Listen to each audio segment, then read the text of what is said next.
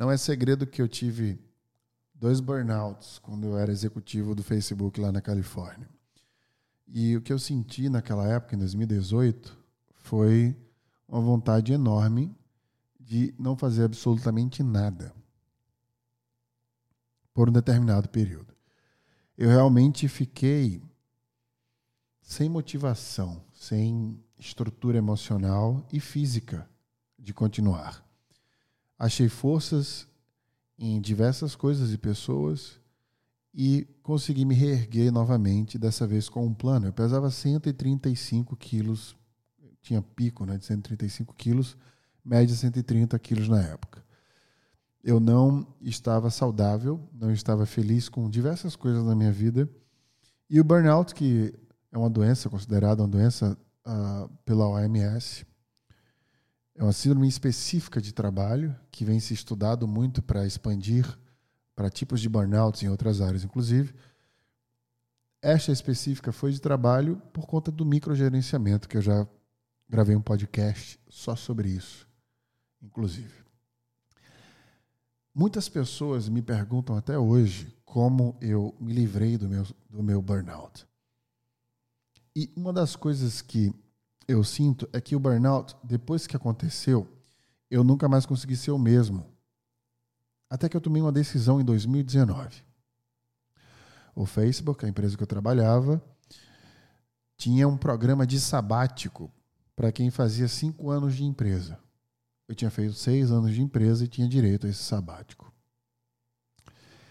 Eu usei esse sabático em 2019, depois de um semestre perfeito, onde eu tinha trabalhado muito menos do que todos os outros semestres mas eu tinha tido um reconhecimento acima da média.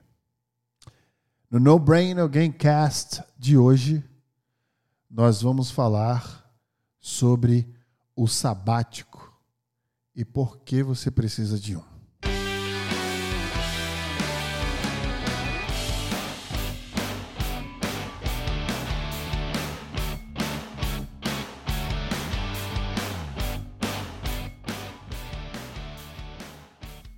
E para falar sobre a importância do sabático, eu quero primeiro falar para você sobre a importância de entender a resiliência. Um tema que eu já gravei especificamente aqui e demorei muito tempo, anos eu diria, para gravar, porque eu queria fazer pesquisas profundas e me convencer do real significado do sabático. Aliás, da resiliência. Eu vou de novo citar de uma forma talvez diferente o que é resiliência, para que você possa interpretar este episódio da maneira que eu gostaria que você interpretasse. Vamos criar uma situação inexistente onde você perde um ente querido numa semana. Eu falei isso inclusive no Instagram esta semana. Então vamos supor que você perdeu alguém numa primeira semana e na segunda semana você perdeu o seu emprego você vai dar menos importância ao emprego que você perdeu por conta da morte do ente querido na semana anterior. Veja que isto só aconteceu não porque você se tornou resiliente, ou aquele trauma, aquela dor te tornou resiliente. É que perdeu o emprego, na sua perspectiva, naquele momento, se tornou infinitamente menor em relação à dor que ele causaria, devido à grande dor que você sentiu de ter perdido alguém que você amava. Veja que resiliência não tem a ver com isso. São traumas que a gente cria da vida, dores que acontecem. Resiliência tem a ver com exatamente o contrário.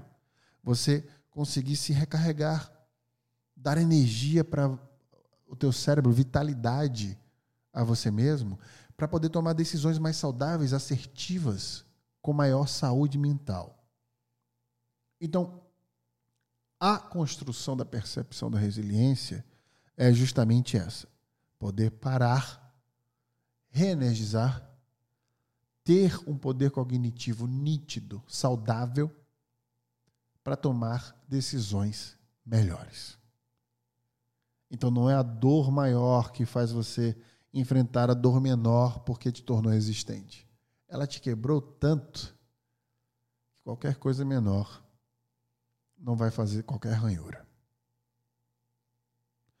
A coisa mais preciosa para mudar a sua vida, na verdade, é ter o privilégio de poder parar. E este episódio é uma extensão do episódio que eu falo sobre resiliência. Se você não escutou, eu convido você a escutar após este. Eu quero lembrá-los que o No Brain Again Cast é uma produção da Become e você acha mais conteúdos no become.school, que é a escola em inglês, no Instagram para também me seguir, se você quiser, no arroba Wesley Barbosa. Como eu falei que parar é um privilégio para pouquíssimas pessoas, eu vou tentar fazer desta conversa de hoje uma expansão desse privilégio para que talvez você consiga se planejar para estar dentro desse posicionamento privilegiado de poder parar. É por isso que o sabático é tão importante. O sabático é um momento onde você endereça todas as suas crises sobre todas as suas relações de vida. Se você tem uma crise sobre as escolhas de relacionamentos de familiares, amigos, parceiros ou parceiras que você tem, se você tem uma crise de profissão que você imagina essa profissão que você escolheu ainda no colégio, fazer faculdade, imagina você quem era você para escolher a sua profissão adolescente? E aí você entrou na faculdade e depois numa pós-graduação no mesmo tema ou se especializando num tema dentro de um tema maior, mais macro. E aí pegou um tema micro, se especializou ainda mais e você trabalha nessa mesma área durante tanto tempo, respira aquele mesmo assunto sempre. Isso deve ser sufocante, por mais que você adore o que você faça. O ser humano, eu já falei várias vezes isso aqui não nasceu para ser uma coisa só. Nós somos, por DNA, generalistas. E você pode ser um especialista. Eu acabei, inclusive, de dar uma mentoria a uma pessoa extremamente especialista que chegou aqui com uma perspectiva apenas de trabalho e saiu daqui com 10 áreas que pode expandir sua especialização. O mundo é generalista. E essa é a era do generalista que se posiciona, se qualifica, se posiciona e se monetiza com tantas coisas. Se você é bom em comunicação, que tal não apenas ser um executivo, mas ser um professor, um mentor, por exemplo, palestrante? Você que é muito bom, por exemplo, fazendo apresentações dentro da empresa, pode expandir isso, monetizar. Se você escreve muito bem, você pode virar um colunista, um copywriter. A gente precisa expandir essa perspectiva, mas isso acontece quando? Quando a gente para a nossa vida, respira fundo por meses, anos, quiçá, e aí sim consegue tangibilizar, primeiro visualizar o que pode fazer do seu próprio futuro. Eu vou agora passar por quatro itens que eu gostaria que você pensasse para planejar o seu, próximo, o seu próprio sabático. O primeiro item é o planejamento do tempo que você precisa. Eu já vi sabáticos de três meses, seis meses, um ano. O que é que eu indico e sugiro? Minimamente três meses, para que você possa se ornamentar estruturar psicologicamente para tomar decisões estratégicas. Se você puder tomar mais tempo para o seu sabático, quanto mais melhor, não aconselho que seja mais que um ano. Senão você pode cair naquela inércia de ficar mole demais, sem perspectiva e sem visão dos mercados que você gostaria de atuar, das coisas que você gostaria de fazer. Talvez você se desconecte muito dessas bolhas que você possa se beneficiar e aí sim ter o que você gostaria de fazer fazendo sentido para a sua vida. Então, um ano seria o limite máximo e seria perfeito se você pudesse tirar um ano de sabático. E três meses o mínimo. Então, planeje o tempo. Quanto tempo você pode? E é óbvio que aí vem o segundo ponto, e extremamente importante, que pode determinar o primeiro: planejamento financeiro. Você precisa ter um capital três meses acima do tempo que determinou para o seu sabático. Então, se você tira um sabático de três meses, dinheiro para seis. Seis meses, dinheiro para nove. Nove meses, dinheiro para um ano. Um ano, dinheiro para um ano em um trimestre. Isso porque, de acordo com dados, no Brasil demora-se, em média, tendo uma variada, uma variação, aliás, em relação à sua qualificação e tipo de trabalho que você exerce, mas em média três meses para voltar ao mercado de trabalho depois de ser desligado ou pedir demissão. Então, se você tem um planejamento financeiro que fala, Wesley, deu seis meses de dinheiro, vou passar três meses no sabático, volto e tento me recolocar nos próximos três meses. Excelente. De novo, óbvio, quanto mais melhor. Dinheiro em relação às suas reservas. Então, planejei o tempo bem. Tenho dinheiro suficiente para exercer aquele tempo meu sabático. O que mais eu preciso ter para o sabático valer a pena? Metas pessoais para que o sabático não saia da linha, não saia da ordem. Então, quais são os seus indicadores de resultados que você quer atingir dentro do sabático? Eu tive, e aí eu vou falar para vocês, eu fiz um planejamento de tempo, planejamento financeiro e tirei o meu sabático com metas pessoais. Então, primeira meta pessoal, eu queria conhecer vários países durante o sabático. Eu fui para, em média, 12 países durante o meu sabático. Nesses 12 países, eu fiz uma coisa que eu amo fazer, que foi mergulhar. Então, eu fui para o sudoeste da Ásia e desci até o Pacífico Sul. Então, comecei ali pelo Japão, terminei na Polinésia Francesa. Quem puder abrir o mapa agora, o Maps, pode dar uma olhada nesse circuito. Passei por Austrália, Nova Zelândia, Indonésia. Muita gente me pergunta qual foi o melhor país que eu já conheci na vida. A Indonésia foi um dos melhores. Bali foi uma das melhores sensações que eu já tive em viagens. Então, quais eram as minhas metas pessoais? Primeiro, número de países que eu queria conhecer e quais os países que eu queria conhecer. Segundo, encontrar amigos durante a viagem que moravam naquele, daquele lado do planeta. Terceiro, eu queria escrever um livro. Quarto, eu queria me conectar com outras coisas, outras ideias. Então eu fiz algumas pesquisas, eu listei as pesquisas que eu poderia fazer antes de fazer o sabático. Cinco, eu queria viver algumas aventuras, como viajar, por exemplo, numa moto elétrica. Então eu comecei a listar várias coisas que eu queria fazer, pessoal mesmo, de, desde jogar um jogo de videogame e finalizar aquele jogo, zerar aquele jogo, até conhecer pessoas que têm um conhecimento XYZ, é, enfim comer algum tipo de comida específica, fazer coisas que a rotina não deixava fazer. E eu empacotei tudo isso dentro de um sabático e consegui fazer muito mais do que eu imaginava. Me transformei numa pessoa muito diferente. Entrei com 135 quilos no sabático e quando me pesei na Polinésia Francesa, um dia antes de voltar, eu estava com 100 quilos. Eu tenho 1,90m. 100 quilos é, é dentro do meu peso ideal. Eu estava com barba. Eu nunca tive barba na minha vida inteira. Eu olhei no espelho. Eu mal usei espelho durante o sabático. Quando eu olhei, eu não me reconheci. Eu lembro que eu voltei para o escritório no Facebook, lá da Califórnia, e as pessoas me olhavam, estava sentindo aquela vibe diferente. Eu, tava, eu lembro no primeiro dia que eu fui com a camisa de botão e os botões eram feitos de coco. E as pessoas me olhavam. E eu lembro na reunião com o Todd Pasternak, que é um grande amigo meu, na época meu chefe. Ele começou a falar que eu fui que eu fui eu exceeded expectations, né? Que eu, a, a, eu fui acima das expectativas nos resultados, etc. Naquele semestre, não sei o quê, antes do, do sabático, é claro ele animado com as possibilidades de eu assumir o time dele e ele ir para outro time, etc. Eu olhei para ele bem calmo e falei, cara, eu não quero mais ficar aqui. Eu quero voltar para o Brasil. Eu quero fazer algo que faz mais sentido para mim, ficar perto da minha família. Ele começou a chorar e eu não esperava, né, que ele chorasse. E aí eu, enfim, tentei acalmar a situação. Uh, e ele falou: Eu sabia que isso ia acontecer. Você voltou muito diferente. Você voltou com energia diferente, que talvez nem se encaixe mais aqui. Não faz mais sentido. Eu falei: Não fazia, fazia tempo.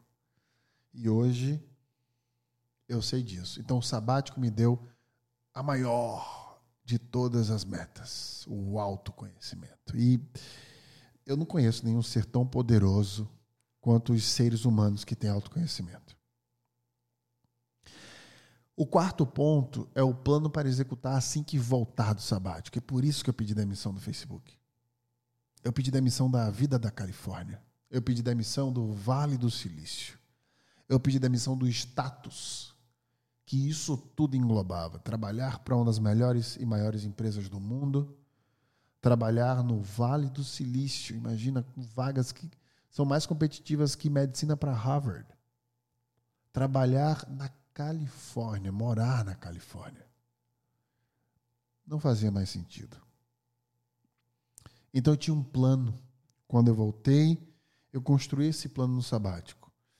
Eu quero pedir demissão, eu quero voltar numa empreitada que vai me dar substâncias, estruturas, para que eu possa me reestruturar dentro de um projeto que faz sentido, que se chama Become uma empresa que ressignifica a relação das pessoas com o trabalho. Eu nasci para justamente reconectar as pessoas com a vida profissional e vida pessoal delas, porque eu não separo as coisas. Eu sabia que isso era o que eu poderia fazer de melhor.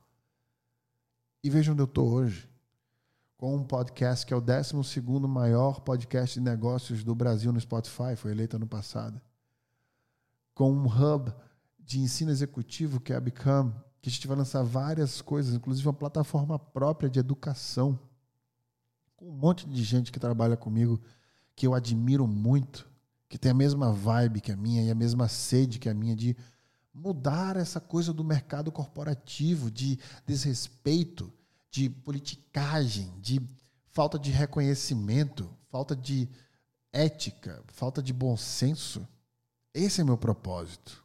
Isso veio do meu sabático. Eu parei e falei, cara, é isso aqui que faz sentido. Eu tenho orgulho de mim se eu conseguir. Eu vou ter orgulho de mim se eu conseguir fazer isso. Eu vou acordar falando, eu sou útil para a vida de outras pessoas. Todos os dias eu recebo mensagens de pessoas de todos os lugares do mundo, não é só do Brasil, falando o quanto um podcast que elas escutaram mudaram a vida delas. Eu recebo pessoas que eu dou mentoria e elas celebram a mentoria como se fosse um renascimento da vida delas. Elas entram no curso Thought Leadership, por exemplo, e elas fazem o curso de seis semanas e falam para mim: mudei minha vida, cara. Eu sou outra pessoa. Você, como é que eu não enxergava isso antes? Eu tinha burnout, eu tinha problemas de relacionamento, de posicionamento profissional, e hoje eu sou outra pessoa. Eu recebi um depoimento outro dia de um cara que mora nos Estados Unidos, o Caio, eu tenho, adoro o Caio, falando que a sogra dele não admirava ele. Depois do curso, ela olha para ele com olhos de admiração. Eu posso dizer que hoje eu construí, junto com a Nina, que trabalha comigo, e outras pessoas da Become, uma ferramenta, um instrumento, uma, um empoderamento para as pessoas se enxergarem, se conhecerem se posicionarem dentro disso. Porque quando você se conhece, você se respeita tanto que você consegue dizer não para tanta coisa que não faz sentido. E você se enche disso. Porque quando você sabe dizer não, como diria Vinícius de Moraes, o sim é o discurso do não. Quando você sabe dizer os nãos, você está dizendo sim para você mesmo você está encaixotando, você está amassando, diminuindo, afunilando as melhores decisões de forma cirúrgica. A importância de ressignificar suas relações pessoais e de trabalho é extrema. Chega de trabalhar 8 horas, 9, 12 horas por dia incansavelmente sem estar perto de pessoas que você ama a maior parte do tempo. Longevidade tem a ver com isso, com investir seu tempo com quem importa. O trabalho é uma peça num quebra-cabeça enorme que é a vida. Em algum momento fizeram dele o quebra-cabeça inteiro e a humanidade se perdeu neste mapa